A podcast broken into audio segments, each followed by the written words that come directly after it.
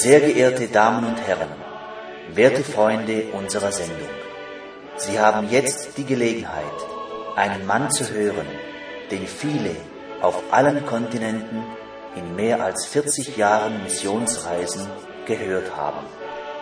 Es ist mein Vorrecht, Ihnen, Herrn Missionar Ewald Frank, anzukündigen.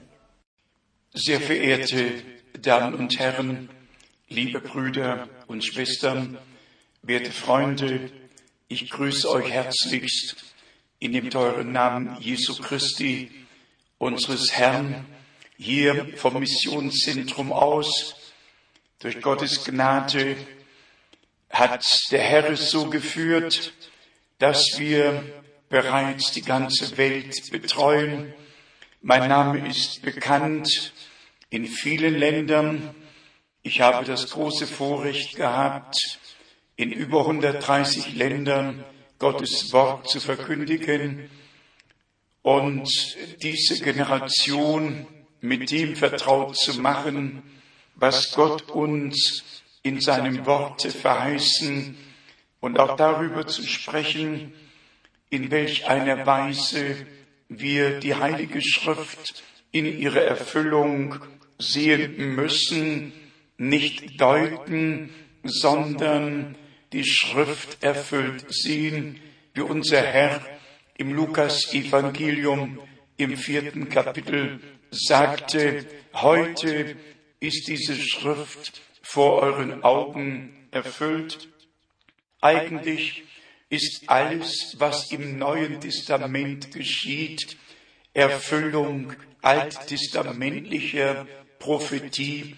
Zuerst bestanden die Weissagungen ja darin, dass angekündigt wurde, was Gott vorhat.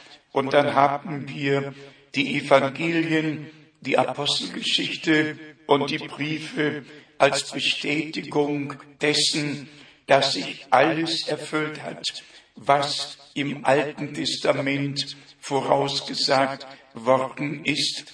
Aus dem Grunde hat unser Herr auch in Lukas 24 den beiden Jüngern auf dem Wege das Verständnis für die Schrift geöffnet. Er begann mit Mose, fuhr fort mit den Propheten und den Psalmen, um das zu betonen, hervorzuheben, was alles geschehen war, gemäß der Schrift erfüllt worden ist. Brüder und Schwestern, wir leben ganz nahe vor der Wiederkunft Jesu Christi. Und auch für diesen Zeitabschnitt gibt es Verheißungen, besonders die Verheißung, dass Gott in diesem prophetischen Zeitabschnitt einen prophetischen Dienst senden würde, wie Elia, ein Mann Gottes mit der Botschaft Gottes an das Volk Gottes gerichtet. Wir alle leben ja nicht auf dem Mond, sondern sind informiert über das, was auf Erden geschieht, auch über all die verschiedenen Religionen und Glaubensrichtungen, über all die Weltanschauungen, die es auf Erden gibt. Und dann müssen wir zugeben, dass es schwer ist zu unterscheiden, wer hat denn nun recht, wo ist die Wahrheit, wem kann man überhaupt noch glauben und vertrauen. Und deshalb sei hier deutlich von mir, Ewald Frank, gesagt, ich habe nur eine Verpflichtung und die besteht darin, das Wort Gottes im Original zu verkündigen, so wie es aus dem Munde Gottes kam und durch Inspiration des Heiligen Geistes von Propheten weitergereicht wurde, niedergeschrieben worden ist und dann natürlich auch das Neue Testament mit allem, was unser Herr gesagt, gelehrt und geboten hat und dann die Fortsetzung seit Gründung der neutestamentlichen Gemeinde durch die Apostel und dann weiterhin unter der Leitung und Inspiration des Heiligen Geistes bis ans Ende hin, denn das Ende muss dem Anfang gleich werden, so wie die Verkündigung am Anfang im Urchristentum war, so muss sie jetzt am Ende wieder sein. Alles muss in den ursprünglichen Stand zurückgebracht werden. Und deshalb ist meine Erklärung die des Apostels Paulus aus Galater, dem ersten Kapitel, Vers 10, suche ich jetzt die Zustimmung oder den Beifall von Menschen oder die Zustimmung Gottes oder gehe ich etwa darauf aus, Menschen zu gefallen? Nein, wenn ich mich noch um das Wohlgefallen von Menschen bemühte, so wäre ich kein Knecht Christi. Paulus hat diesen Ausspruch in Verbindung mit der Einordnung des wahren alleinig gültigen Evangeliums Jesu Christi gebraucht. Von Vers 6 im gleichen Kapitel schreibt der Apostel, dass Abweichungen mit der Verkündigung des Evangeliums bereits ihren Lauf genommen haben, dass ein anderes Evangelium gepredigt wird und er wagt es, den Fluch über alle auszusprechen, die ein anderes Evangelium, eine andere Heilsbotschaft verkündigen. Und dann kommt er eben zu dieser Aussage, dass er nicht den Beifall von Menschen sucht, sondern die Zustimmung Gottes. Er möchte, dass Gottes Wohlgefallen auf ihm und auf der Verkündigung ruht, damit alle, die aus seinem Munde das Evangelium Jesu Christi hören, zum wahren Glauben kommen und Gott wohlgefallen. Brüder und Schwestern, werte Freunde, derselbe Paulus sagt hier, ich habe das Evangelium nicht von Menschen empfangen, sondern durch eine Offenbarung Jesu Christi. Wir alle kennen die Bekehrungsgeschichte, wir kennen die Berufung dieses Mannes. Er hatte ein direktes Mandat Gottes. Und ich darf sagen, aus Gnaden schaue ich auf einen Tag in meinem Leben zurück.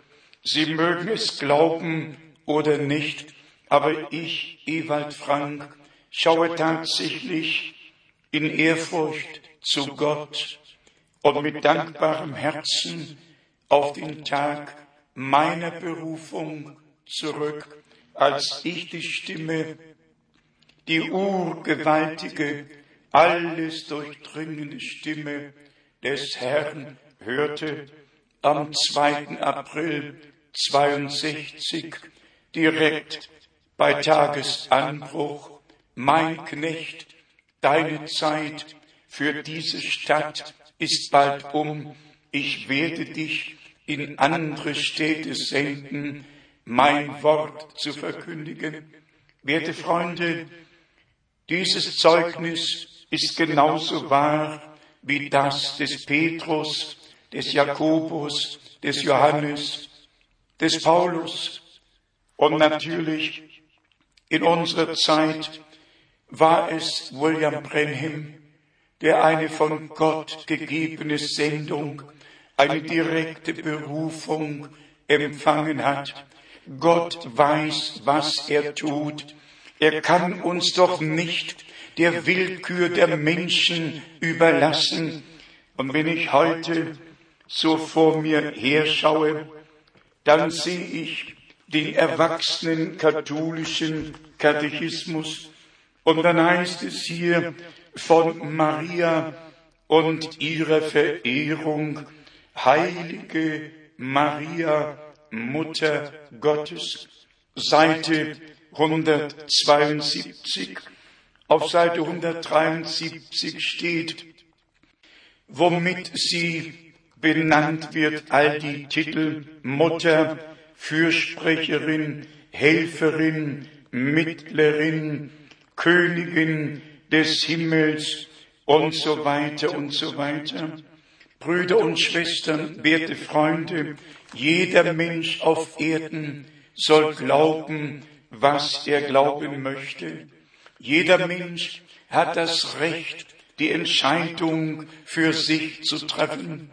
Wer Buddhist sein möchte, kann es gerne sein. Wer Hindu sein möchte, kann es gerne sein. Wer Katholik sein möchte, kann es gerne sein. Wer Protestant kann es auch gerne sein. Jeder kann das sein, was er sein möchte. Doch das sei hier betont. Wir können nicht nach eigener Fasson selig werden. Wir können uns den Weg zu Gott nicht aussuchen, denn der Weg Gottes zu uns ist unser Weg zu Gott. Und dieser Weg führt nicht über Maria. Nirgends steht geschrieben, dass Maria der Weg, die Wahrheit und das Leben ist. Nein, Jesus Christus, Gott geoffenbart im Fleische, gerechtfertigt im Geist, verkündigt unter den Völkern, gläubig aufgenommen in die Herrlichkeit, nachzulesen. 1 Timotheus, drittes Kapitel, Vers 16. Liebe Brüder und Schwestern, es muss einmal gesagt werden, dass im Laufe der Kirchengeschichte wirklich alles umfunktioniert, umdirigiert, umgedeutet worden ist. Heute wird ein ganz anderes Evangelium verkündigt. Es ist nicht mehr das reine, wahre, ewig gültige Evangelium Jesu Christi.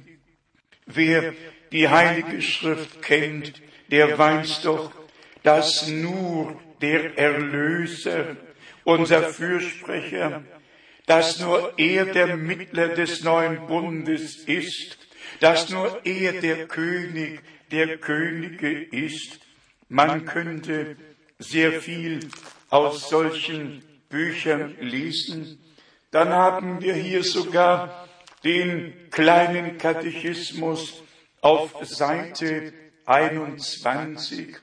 Verehrte die Heiligen, also Heiligenverehrung, dann steht in Fett gedruckt, wir verehren die Heiligen, weil sie Gottes Freunde sind. Ja, wo steht das in der Bibel, dass ich, Ewald Frank, irgendjemanden, der verstorben ist und dann irgendwann willkürlich selig und heilig gesprochen ist, dass ich ihn verehren soll. Wenn in meiner Bibel geschrieben steht, ich bin der Herr, ich gebe meine Ehre keinem anderen. Wenn in der Bibel geschrieben steht, die Zeit kommt, wo die wahren Anbeter Gott im Geist und in der Wahrheit anbeten werden. Im Übrigen spricht der Herr Jesus nur zu Lebenden. Er hat keinen einzigen Toten selig oder heilig gesprochen, nur Lebende, die ihm geglaubt, die sein Wort aufgenommen haben, die hat er selig gesprochen. Schon in der Bergpredigt all die Seligpreisungen und dann ebenso in der Gleichnisrede im Besonderen in Matthäus 13, selig sind eure Augen, weil sie sehen und eure Ohren, weil sie hören.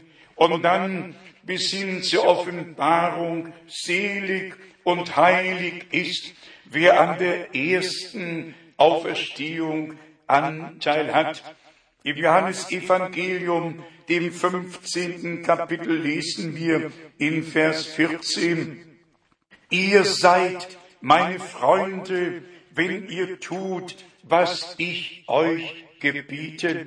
Nicht irgendwie Verstorbene, die zu Freunden erklärt werden, sondern ihr, die ihr lebt, ihr, die ihr mein Wort aus meinem Munde hört, ihr seid meine Freunde, wenn ihr tut, was ich euch gebiete.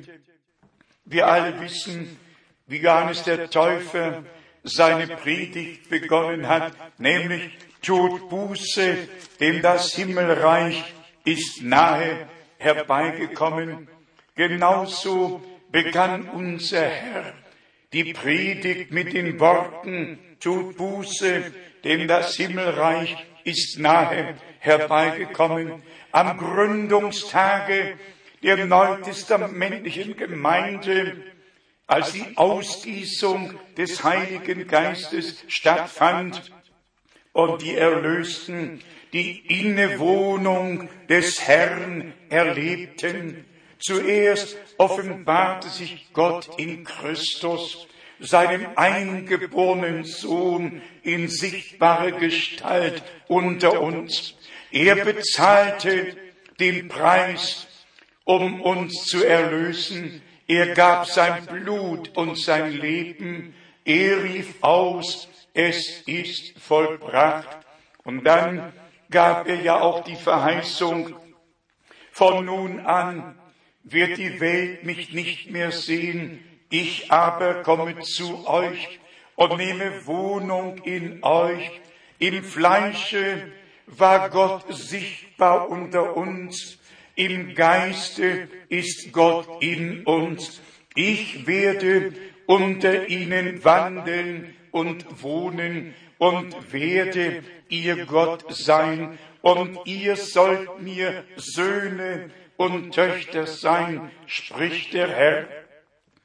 Werte Freunde, ich bin innerlich sehr aufgeregt, das gebe ich ehrlich zu, und ich sage euch auch weshalb, weil jetzt so nahe vor der Wiederkunft Jesu Christi alles mit Bibelstellen dekoriert wird, alles ist christlich, alles ist biblisch.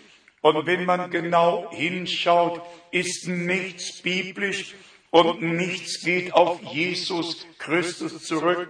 Wenn ich dann noch einblenden darf, das große Lexikon von Herder. Hier wird Kirchengeschichte und ihre Tradition beschrieben. Sogar die Päpste werden aufgeführt bis zu Papst Paul dem Sechsten, als im 264. Papst.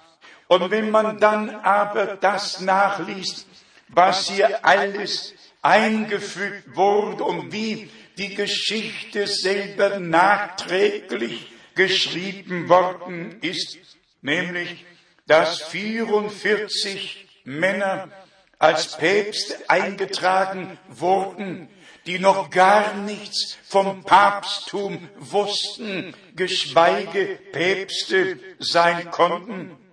Wer die Kirchengeschichte gelesen hat, sei es von Herzog, was immer es sein mag, der weiß doch ganz genau, dass vor Leo dem Ersten gar kein Papst existierte, Irenäus wusste nichts davon. Athanasius, Tertullian, Augustin wussten nichts von einem Papst. Die ersten Jahrhunderte sind ohne Päpste, ohne Kardinäle vergangen. Erst als die Kirche zur Staatsmacht wurde und dann die Vereinigung stattgefunden hat, hat die geistliche Seite die Herrschaft übernommen die Entwicklung aus dem Urchristentum ist schrecklich verlaufen. Das muss man einmal sagen. Und heute tut man so, als geht alles auf Christus zurück, auf Petrus zurück. Und wer die Kirchengeschichte gelesen hat, international gelesen hat, der weiß doch ganz genau, dass Paulus über Rom nach Spanien gereist ist und dass Paulus in Rom war, aber dass Petrus nie in Rom war. Nur ein Simon Magus war in Rom. Was wollte Petrus in Rom, wenn in Galater geschrieben steht, dass der Handschlag dem Paulus gegeben wurde, dass er für die Nationen, aber Petrus für das Volk Israel wirksam sein würde. Brüder und Schwestern, all solche Dinge, die zweckmäßig erfunden wurden, um es den Menschen glaubhaft zu machen. Für mich ist nur glaubhaft, was in diesem Buch geschrieben steht. Hier sind die Missionsreisen des Petrus und die Missionsreisen des Paulus sind hier deutlich beschrieben worden. Sogar das Schiffbruch, alles ist hier in alle Einzelheiten beschrieben worden. Wer verlangt von mir, dass ich einer selbstgemachten Geschichte, die zur Tradition gemacht wurde, an die Menschen gebunden werden, um sie zu glauben, dass ich sie glauben soll. Ich denke nicht daran. Nur Gott und Gottes Wort ist glaubwürdig. Ich frage Sie, sehr verehrte Damen und Herren, warum steht denn in Römer 3, Vers 4 geschrieben, dass Gott allein wahrhaftig ist und jeder Mensch ein Lügner? Warum steht denn geschrieben, dass wir glauben sollen, wie die Schrift sagt, nicht wie es später gedeichselt, gebogen und gedreht wird und gemacht wird, sondern so, wie Gott es uns in seinem Worte hinterlassen hat. Das trifft nicht nur auf die Geschichte mit Petrus zu, der 20 Jahre zusammen mit Paulus in Rom gewesen sein soll. Darüber könnte man lachen oder weinen. Am besten ist, man weint darüber, so wie der Herr über Jerusalem weinte, weil sie ihre eigenen Deutungen, ihre eigene Tradition hatten und den Tag der göttlichen Gnadenheimsuchung nicht erkannten. So haben die Kirchen in der heutigen Zeit ihre eigenen Deutungen, ihre Lehren, ihre Traditionen und sie erkennen nicht, dass jetzt vor der Wiederkunft Jesu Christi alles in den ursprünglichen Stand zurückversetzt werden muss, zurück zum Anfang, zurück zu dem, was im Urchristentum verkündigt wurde. Da gab es keine Lehre von einer Trinität, da gab es keine Trinitätstaufen, keine Säuglingsbesprengung, alles das, was später eingeführt wurde, gab es im Urchristentum nicht. Und deshalb muss gesagt werden, dass jetzt der Zeitpunkt da ist, dass die Gemeinde Jesu Christi, alle, die zum Leibe des Herrn gehören, alle Söhne und Töchter Gottes, die an der Entrückung teilhaben möchten, zurückgerufen werden. Es findet eine Herausrufung, eine Zubereitung der wahrhaft Gläubigen statt, die nicht an Überlieferungen gebunden sind und nicht an Menschenlehren, sondern die zur Lehre der Schrift, zur Lehre unseres Herrn, zur Lehre der Apostel zurückgekehrt sind. Brüder und Schwestern, die Wiederkunft Jesu Christi steht nahe bevor. Wer ein Ohr hat zu hören, der höre, was der Geist in Gemeinden durch das Wort zu sagen hat. Es ist Korrektur angesagt, Zurechtweisung durch die Heilige Schrift, Belehrung von Gott, denn so steht's geschrieben. Sie werden alle von Gott gelehrt sein. Hinweg mit allen Überlieferungen, zurück zum Worte Gottes, zurück zu Jesus Christus, dem Anfänger und Vollender unseres Glaubens. Zu ihm wollen wir aufschauen, ihm wollen wir nachfolgen. In seinem Namen rufe ich ihnen zu, kommet zurück zu Gott und seinem Wort. Lasst euch mit Gott versöhnen, zurechtbringen, nehmt die biblische Ordnung auf, damit Jesus Christus, der Herr der Gemeinde, auch in ihrem Leben alles offenbaren, alles richten, alles zurechtbringen kann. Der Segen des allmächtigen Gottes ruhe auf euch allen in Jesu heiligem Namen. Amen.